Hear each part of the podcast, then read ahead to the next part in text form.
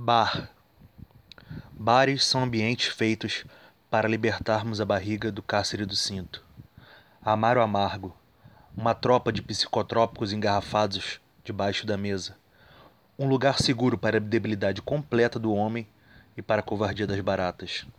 Saco um cigarro e trago forte, como se fosse o pavio de uma bomba prestes a me explodir, enquanto busco desesperadamente, nos olhos duros do William Bonner, o desejo mais improvável de revolução.